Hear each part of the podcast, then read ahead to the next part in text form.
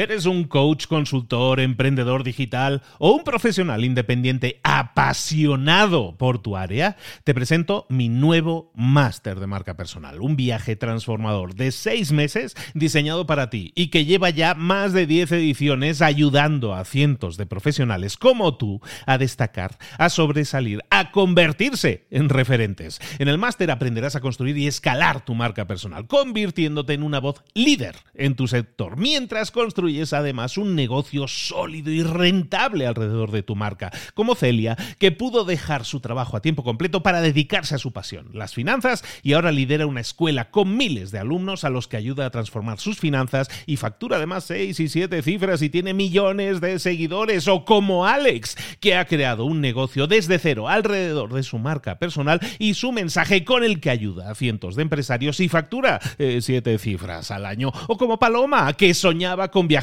por el mundo y que ahora vive como nómada digital con cientos de miles de seguidores y más de 17.000 alumnos. Gracias al máster, su sueño pasó de ser una idea a una realidad rentable y reconocida.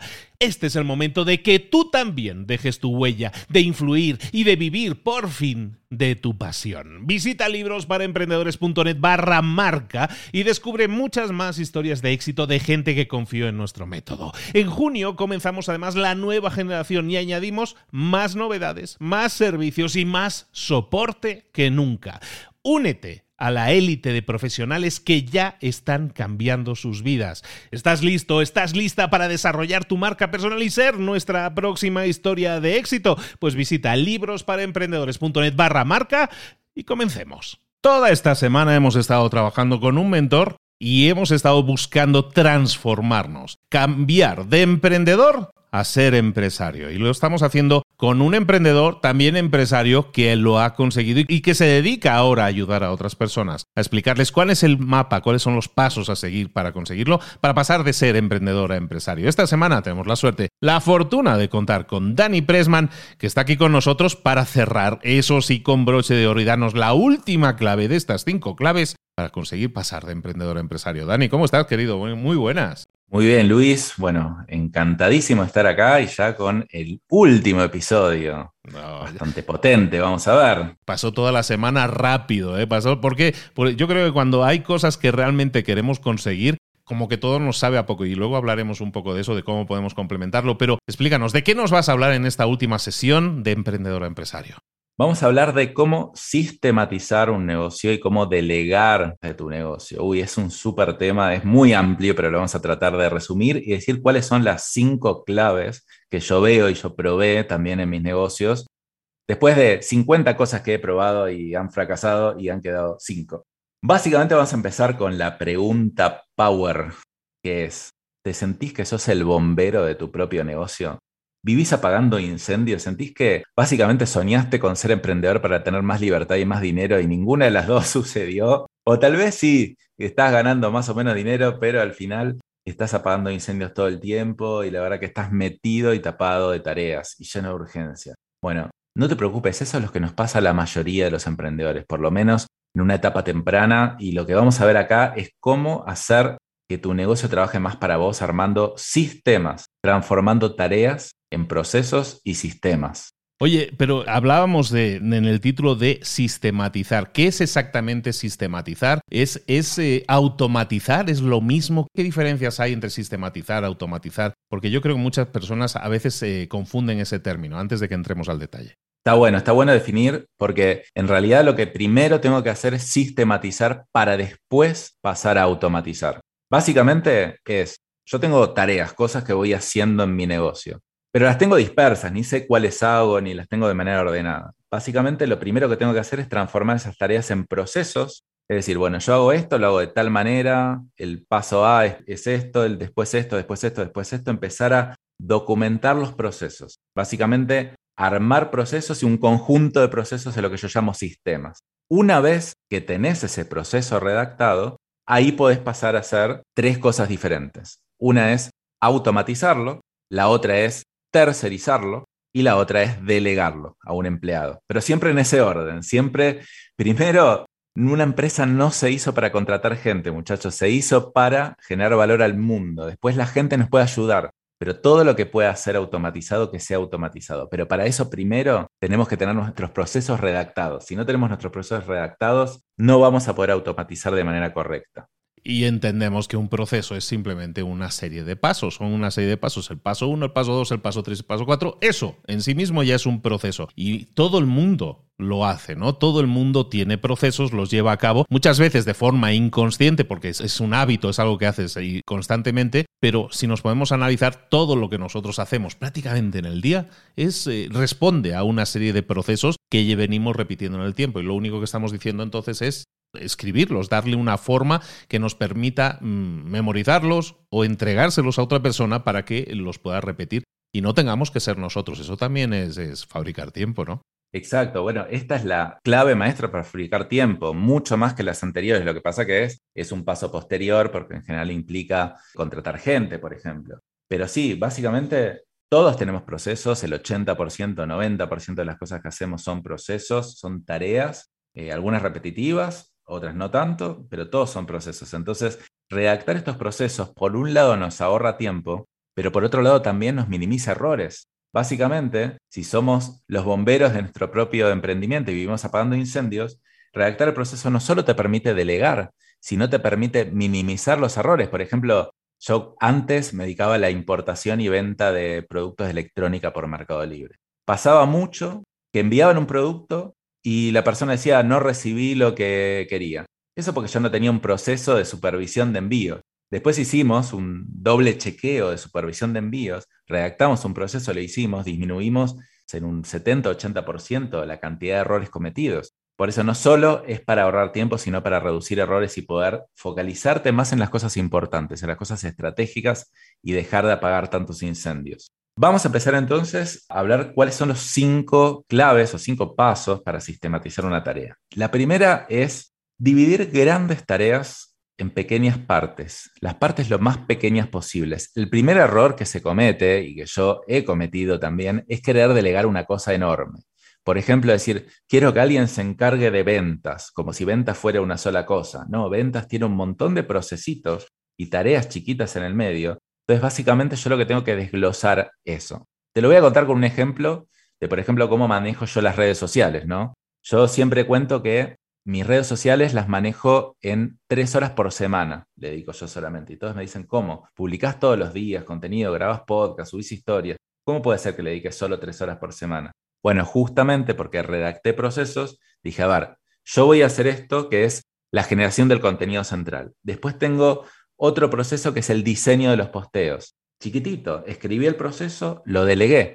Después otro proceso es el de la promoción de los posteos. Redacté ese proceso y lo delegué. Entonces básicamente es divido toda mi tarea de posteos en redes de las formas más chiquitas posibles y empiezo a decir, ok, esta cosa chiquita la automatizo, esta cosa chiquita la tercerizo y al final me termino quedando con las cosas que son más importantes para hacer que son la generación del contenido, eso no lo voy a delegar, siempre voy a seguir grabando yo mi podcast, creo, ¿no? Por lo menos por ahora. Pero la clave es dividir y no querer delegar una gran cosa, como por ejemplo decir, bueno, quiero contratar una agencia de marketing que me maneje todas las redes. No, hay un montón de cosas metidas en el medio, es muy poco probable que te vaya bien si haces eso. Así que ese es el paso número uno, la clave número uno para empezar a sistematizar. Empezar a sistematizar de un procesito chiquitito a la vez. En tu empresa debes tener 20, 30, 40, 50 procesos, más que eso no creo que lo tengas. Entonces, en algún momento vas a llegar a hacer todos, pero elegí la parte más chica posible. El segundo consejo es redactar el proceso de esta parte muy pequeña, redactalo. Yo he cometido el error de redactar biblioratos, o sea, yo armaba procesos que eran, tenían 20 páginas, 30 páginas. ¿Qué terminaba pasando? Nadie los leía, nadie los hacía nadie los actualizaba. Pero después yo preguntaba, pero si está redactado, ¿por qué no lo hacen? Y después me di cuenta que era inviable, o sea, iban a perder mucho tiempo. Entonces, básicamente, un proceso tiene que ser una cosa muy corta, que esté redactado en ítems, es decir, paso 1, paso 2, paso 3, paso 4, paso 5. En general no tienen que ser más de, de 5 a 20 ítems. Si ya son más de 20, muy probablemente haya más de un proceso ahí metido. Tiene que entrar en, en una hoja o también lo puedes grabar en un video de un minuto o dos minutos, explicando cuál es el paso a paso. Pero por favor, procesos cortos y solamente los ítems centrales del proceso, no toda la descripción maestra del proceso porque te puedo asegurar que nadie los va a hacer y nadie los va a leer. Tercer paso, entonces, pasar por el filtro que te había contado al principio, que es primero eliminar, automatizar, tercerizar o delegar. Eliminar no lo había comentado, pero siempre tengo que entender si un proceso o una tarea realmente es relevante para mi negocio. Muchas veces hacemos cosas que al final no generan ningún resultado. Entonces, lo primero que tengo que pasar el filtro de esa tarea es, ¿hace falta realmente que la haga? ¿Influye en el resultado positivo o no de mi negocio? Entonces, bueno, si no puedo hacer eso, paso a automatizarla. ¿Cómo se automatiza? En general se usan software ¿no? para automatizar una tarea. Doy un ejemplo. Yo, eh, mis empresas tenemos más de, creo que 120, 130 reuniones de potenciales clientes por mes. Imagínate el trabajo que implica coordinar esas reuniones. Claramente, cuando nos dimos cuenta del trabajo que implicaba, dijimos, vamos a encontrar un software que automatice. Usamos un software que se llama Calendly, que básicamente yo le mando un link a la persona y la otra persona elige un horario disponible en mi calendario. Entonces, primero empecé redactando ese proceso y después viendo si se podía automatizar. Ese lo pudimos automatizar. Ese es un ejemplo, pero hay un montón de software que puedes usar para automatizar un montón de cosas que no voy a profundizar en este episodio. Sí tengo un podcast que hablo de cómo elegir un software para automatizar procesos, que lo pueden escuchar en mi podcast que se llama De Emprendedor a Empresario, cómo ganar libertad. Después, ok, no puedo eliminar, no puedo automatizar. Tercerizo, por favor, no empecemos contratando empleados todavía. Tercerizo, busco a alguien que le pueda dedicar un par de horas por día o lo que sea, porque siempre tercerizar va a ser mejor que contratar, porque me va a salir más económico, no tengo que contratar a alguien que dedique sus 160 horas activas por mes. Y además, la clave de las claves de tercerizar es que voy a tener una relación cliente-proveedor que es mucho mejor que la de jefe empleado. Es decir, el otro va a sentir que todo el tiempo me tiene que estar aportando valor, porque si no, yo la semana que viene dejo de contratarlo. Y del otro lado también, yo tengo que ser profesional, porque si no el otro va a decir, me voy a trabajar con otra empresa. Entonces, te obliga a mantenerte profesionalizado. Nosotros pasamos en mis empresas de tener un equipo de 20 empleados fijos, cuando no conocíamos todavía esta técnica de tercerizar, más que en lo básico, que en un contador, a pasar a tener cuatro empleados y hoy ya ni sé la cantidad de freelance que hay. Debe haber entre 25 y 30 freelance haciendo un proceso muy específico. Por ejemplo, hay uno que se dedica, hay tres o cuatro que se dedican a optimizar campañas en Google. Hay dos o tres que se dedican a optimizar campañas en Facebook. Hay dos o tres que se dedican a tener la relación con el cliente. Desde que descubrí esto, soy un fanático de la tercerización y también tengo un episodio de podcast completo de este tema. Y bueno, si no pudiste eliminar, no pudiste automatizar, no pudiste tercerizar, ok, contrata a un empleado. Ahora sí toca, pero no empieces al revés como empecé yo al principio, entonces, bueno, técnicas de delegar básicamente son las mismas que tercerizar, lo que pasa que, bueno, realmente no es fácil contratar un empleado que sepa, que esté acorde con la cultura, que ya hay que ver un montón de cosas más. Pero básicamente, todo lo que hablamos de sistematizar y delegar tareas, que es como el concepto de este episodio, es todo el tiempo como dueño de negocio estar pensando en estas cosas. ¿Cómo automatizo, cómo tercerizo o cómo delego? El dueño de negocio tiene que estar pensando gran parte de su tiempo en estas cosas. Entonces, ahí vamos, tres puntos, tres claves, ¿no? Vamos rápido a las siguientes, que ya me extendí demasiado, me parece. Romper paradigmas, o sea, romper paradigmas. Nadie lo hace tan bien como yo. Ese es el primero. Como dijiste vos, Luis, al principio, nadie lo hace tan bien como yo, claro.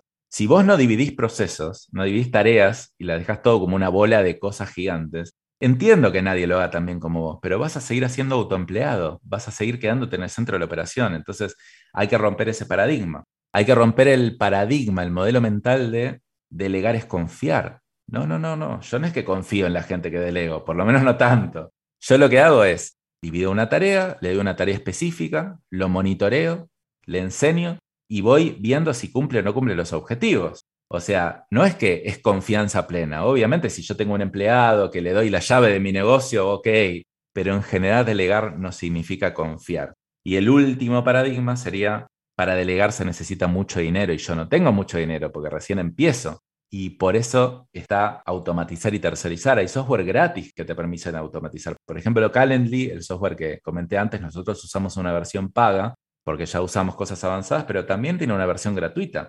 Tercerizar, se puede tercerizar por 2 dólares por hora, tareas relativamente sencillas. No hace falta tener un gran presupuesto. Entonces, es mentira que para delegar hace falta un gran presupuesto. Pasamos entonces al último punto, que es empezar por algo chico, pasar a acción. O sea, no pienses en sistematizar los 50 procesos que hay en tu empresa. Elegí el más fácil de hacer y el que más impacto tenga en el tiempo que te ahorre, escribilo y pasa a la acción. Hace uno. Te va a salir más o menos. El número dos te va a salir un poco mejor. El número tres un poco mejor. Cuando hagas cinco vas a decir, no puedo creer que pasé tanto tiempo de mi vida sin hacer esto. Y te juro que es un camino de ida, que nunca más podés volver. Pero por favor, empezá por el primer paso. Y si nos damos cuenta, todo esto tiene que ver también con cosas que traemos engranadas del pasado, ¿no? De todo se ha hecho de esta forma toda la vida, siempre hemos hecho lo mismo toda la vida, Siempre hemos tenido empleados, toda la vida ha sido así, mi empresa, mi padre tenía X empleados y todo eso lo vamos arrastrando, son cosas que vamos arrastrando y entonces en teoría una empresa hoy en día parece que solo puede funcionar o solo debería funcionar si tenemos empleados. Y me, me gusta mucho en ese punto que hablabas de tercerizar, delegar o tener empleados, que pensemos también que muchas veces lo que nosotros estamos buscando no es un empleado, aunque parezca que sea la opción única e irremediable. Eh, como tú decías muy bien, señalabas muy bien el tema de que un empleado son 160 horas al mes que tiene de productividad. Y a lo mejor tú solo tienes para esa persona en mente una serie de tareas que van a hacer que malgastemos el sueldo que le estamos dando a esa persona, porque estamos pagando por 160 horas cuando a lo mejor esa tarea se está haciendo en, en 35, ¿no? Y eso yo creo que pasa muy habitualmente. Y eso no es que sea un problema para el empleador que está gastando de más, sino yo creo que también para el empleado, porque se puede sentir frustrado de decir, yo en este trabajo ni me lo paso bien, ni lo disfruto, o siento que no aporto, ¿no? Yo creo que es un equilibrio que muchas veces si no estamos asignando a la persona que queremos contratar las tareas realmente importantes y que cubran su tiempo, que la hagan productiva, realmente nos estamos haciendo un flaco favor, tanto a él como a nosotros, ¿no?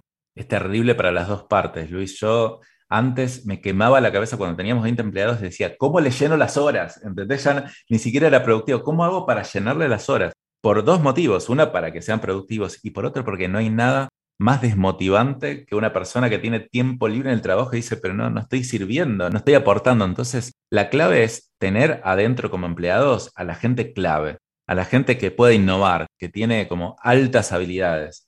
Pero todo lo que es cosas muy específicas o de habilidades de nivel medio o bajo, tercerizarlo, porque te va a quitar mucha cabeza, te va a ahorrar mucha cabeza y vas a poder hacer cambios más veloces, porque tercerizar, o sea, un empleado no se lo puede contratar y echar así nomás, pero un freelance, para eso están, digamos, te contrato unas horas, después no. Yo tengo una agencia de marketing, a mí me dicen así, te contrato y bueno, en tres meses no te contrato más y no hay ningún problema. Entonces te cambia la cabeza y todo esto te ayuda a ahorrar mucho tiempo y a dedicarle más tiempo a pensar en la estrategia, a pensar en largo plazo, a innovar y ese tiempo que tenés libre, después fabricas más tiempo y más tiempo y tus competidores y tus amigos no van a entender cómo podés lograr tantas cosas con solo 24 horas. Pero bueno, sistematizar y delegar tareas es una de las claves más claves de las claves. Y hemos estado recorriendo un camino toda esta semana tú y yo y hemos acompañado, yo espero que a muchísimas personas también, a visualizarse siendo algo que ahora a lo mejor no se imaginaban o no ven el camino para conseguirlo, que es pasar de ser emprendedor a ser empresario. Es posible, es factible, es deseable y vamos, yo creo que debería ser hasta obligatorio que eh, se enseñara que tenemos que recorrer ese camino y no quedarnos a medio camino porque ni nos ayudamos a nosotros, ni ayudamos a nuestra calidad de vida propia, ni probablemente a la gente que nos rodea. Nos, nos lo debemos a nosotros por nuestra calidad de vida, pero también a nuestra familia, a la gente que nos rodea. El que tengas una empresa, el que tengas una empresa no significa que estás encadenado a esa empresa y que no tienes vida, que es lo que a muchos empresarios o gente que quiere llegar a ser empresario les está sucediendo. Se puede ser empresario, se puede estructurar tu negocio y aunque suene a mito, para que tu negocio trabaje para ti y no que sea al revés, porque si no, como estamos estado diciendo varias veces, sigues siendo un empleado, aunque esta vez de un jefe que te trata peor incluso que a lo mejor el jefe que tenías anteriormente porque eh, eres tú mismo y porque te obligas a trabajar probablemente muchas horas y cobrando menos a veces de lo que en otro caso cobrarías. Se puede pasar de emprendedor a empresario, y lo hemos estado viendo esta semana. Hemos pasado de, de entender que no queremos ser autoempleados, de cómo manejar nuestras ventas de forma más predecible, de cómo cambiar nuestra mentalidad y empezar a pensar como un CEO de la fábrica de chocolate, no, perdón, de la fábrica de tiempo que teníamos ahí que crear también para nosotros y hoy estamos rematando con sistematizar con delegar tareas y también con contratar de forma inteligente a nuestro personal para que todo eso nos lleve a poder pasar de emprendedor a empresario. Dani Presman, nos has acompañado en un camino esta semana súper interesante, súper alumbrador, yo creo, para mucha gente, y espero que, que, sea el principio, que sea la semilla que permita a muchos, dentro de pocas semanas, meses, a lo mejor a decirnos, oye, yo escuché aquella serie que hizo Pressman en Mentor 360 ¿Y cómo me sirvió? Me sirvió para pasar de emprendedor a empresario. Por todo eso, por lo que estamos sembrando, Dani Pressman, te doy muchísimas las gracias. No, por favor, Luis, un placer y para mí es un honor poder estar enfrente de tanta gente que escucha este podcast y poder ayudar, que realmente es, es mi misión. Digo, si yo tengo un conocimiento específico que creo que lo puede aplicar, o sea, es mi obligación moral poder expandirlo. O sea, yo realmente creo en eso, por eso el que quiera escribirme por Instagram, me manda un mensaje, me cuenta su caso, yo le voy a responder porque me encanta poder ayudarte. Para eso también tengo un podcast entero que se llama Emprendedor Empresario como dar libertad, que lo pueden escuchar en Spotify, en Apple Podcasts. Pero la verdad que me encanta poder acompañarlos en, en este camino y yo creo que si realmente quieren lo van a lograr terminemos hablando de ese taller que vas a, en el que vamos a darle continuidad a esto que hemos estado hablando esta semana aquí en Mentor 360. Hay un taller la próxima semana que vas a celebrar en vivo con la posibilidad que la gente tenga espacio también para preguntarte, para consultarte ahí. ¿Cómo podemos darnos de alta para ese taller? Perfecto, Luis. Sí, voy a profundizar mucho más en estos temas de cómo pasar de autoempleado a empresario. Eh, voy a responder preguntas en vivo de todas las que hagan. Yo me quedo hasta la hora que sea para responderlas. Básicamente se inscriben en el link danipressman.com barra webinar, que también vamos a dejar el link en la descripción de este podcast. Eh, inscríbanse porque ya la próxima semana lo hacemos en vivo y prepárate todas las preguntas que tengas. ¿Quieres pasar de emprendedor a empresario? Bueno, pues te vuelves a escuchar lo primero de todos estos cinco episodios, así nos generas cinco descargas, también hay que decirlo. Pero sobre todo, también te apuntas para este taller, para este webinar que va a tener Dani, a Dani como protagonista, explicándote, profundizándote sobre todas estas temáticas de pasar de emprendedor a empresario. Presman, que no sea la última vez que nos vemos. Te esperamos algún día de nuevo por aquí por Mentor 360, profundizando sobre todos estos temas y que nos alumbres con, con, esa luz también y con esa envidia que nos das con esas vacaciones de tres meses que te pegas. ¿Te parece? Un placer, será un placer, Luis. Y bueno, yo también te tengo que entrevistar para mi podcast, así te traemos y vemos tu experiencia como empresario, ¿por qué no? Todo tiene un precio, ya sabes que eso es cuestión de discutirlo, eso lo hablamos privado. Bueno, muchísimas gracias. No, no es mentira, ¿eh? no cobro, no cobro. muchísimas gracias a Dani que nos ha acompañado esta semana en esta fantástica serie de cinco episodios para pasar de emprendedor a empresario. Recuerda que tienes todas las notas del episodio también aquí debajo, todos los enlaces necesarios también aquí debajo. Hazle saber a Dani, envíale un mensajillo de, oye, pues me ha servido, me ha sumado esto que has dicho me, ha hecho clic y eso es algo que ese feedback, esa retroalimentación también nos ayuda mucho a mejorar y hacer cada vez más potentes nuestros contenidos. Un abrazo muy grande a todos, gracias Dani, nos vemos muy pronto. Gracias Luis, un abrazo a todos.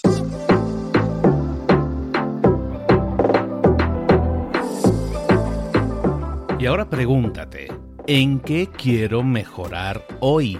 No intentes hacerlo todo de golpe, todo en un día. Piensa, ¿cuál es el primer paso que puedes dar ahora mismo? En este momento, quizás. A lo mejor te lleva dos minutos hacerlo. Si es así, ¿por qué no empezar a hacerlo ahora? ¿Por qué no empezar a hacerlo ya, en este momento? Ahora. Cierra los ojos. Respira hondo y repite, sé lo que tengo que hacer. Sé cuál es el siguiente paso. Voy a darlo en este momento piénsalo, siéntelo y hazlo.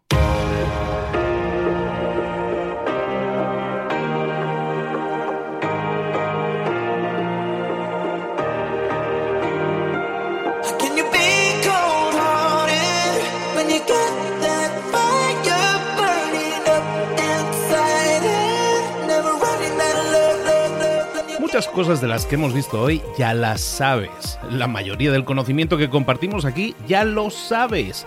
Sabemos lo que tenemos que hacer, sabemos lo que tenemos que evitar, lo que no tenemos que hacer, todo eso ya lo sabes. El único problema es que no lo ponemos en práctica, no pasamos a la acción y es ahí donde te necesito a ti y a tu compromiso. Si una sola de las ideas que hemos comentado hoy resuena en ti, te llama a ponerla en práctica, entonces define el paso más pequeño posible, el gesto más mínimo y hazlo ahora mismo.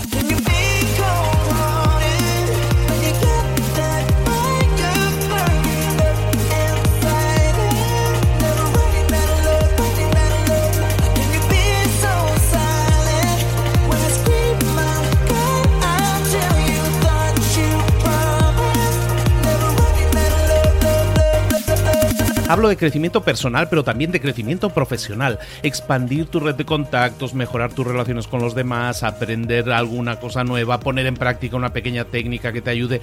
Todo suma, pero solo suma si lo pones en práctica. No si piensas en ponerlo en práctica. Pensar en ponerlo en práctica no sirve, tienes que ponerlo en práctica, pasar a la acción.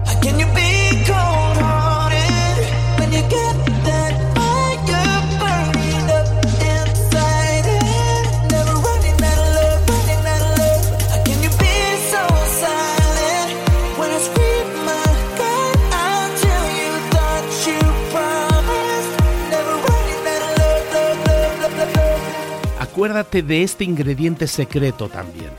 El ingrediente secreto es la actitud. Tu actitud. Tu actitud transmite. Si sales a la calle con ganas, la gente lo va a notar. Si sales a la calle sin ganas, la gente también lo va a notar. El mundo está ahí fuera, te está esperando, por lo tanto sal ahí fuera, sal a la calle y sal con ganas, sal con actitud. No esperes a mañana, ya sabes lo que tienes que hacer y ya sabes que lo puedes hacer hoy. No veas pasar la vida, vive la vida. Tienes las mismas 24 horas que tienen los demás, haz que valgan la pena. Entrega en estas próximas 24 horas tu mejor versión. Te esperamos aquí mañana para continuar creciendo. Te esperamos aquí mañana con más mentores, pero el día de hoy está completito delante de ti. Así que ponte en pie pisa fuerte, respira hondo, sal ahí fuera y conquista tu día. ¿Eres un coach, consultor, emprendedor digital o un profesional independiente apasionado por tu área? Te presento mi nuevo máster de marca personal, un viaje transformador de seis meses diseñado para ti y que lleva ya más de 10 ediciones ayudando a cientos de profesionales como tú a destacar, a sobresalir, a convertirse en referentes. En el máster aprenderás a construir y escalar tu marca personal, convirtiéndote en una voz líder en tu sector, mientras construyes construyes además un negocio sólido y rentable alrededor de tu marca, como Celia, que pudo dejar su trabajo a tiempo completo para dedicarse a su pasión, las finanzas, y ahora lidera una escuela con miles de alumnos a los que ayuda a transformar sus finanzas y factura además seis y siete cifras y tiene millones de seguidores, o como Alex, que ha creado un negocio desde cero alrededor de su marca personal y su mensaje con el que ayuda a cientos de empresarios y factura eh, siete cifras al año, o como Paloma, que soñaba con viajar por el mundo y que ahora vive como nómada digital con cientos de miles de seguidores y más de 17.000 alumnos. Gracias al máster, su sueño pasó de ser una idea a una realidad rentable y reconocida. Este es el momento de que tú también dejes tu huella, de influir y de vivir por fin de tu pasión. Visita librosparaemprendedores.net barra marca y descubre muchas más historias de éxito de gente que confió en nuestro método. En junio comenzamos además la nueva generación y añadimos más novedades, más servicios y más soporte que nunca. Únete a la élite de profesionales que ya están cambiando sus vidas. ¿Estás listo? ¿Estás lista para desarrollar tu marca personal y ser nuestra próxima historia de éxito? Pues visita librosparaemprendedores.net barra marca y comencemos.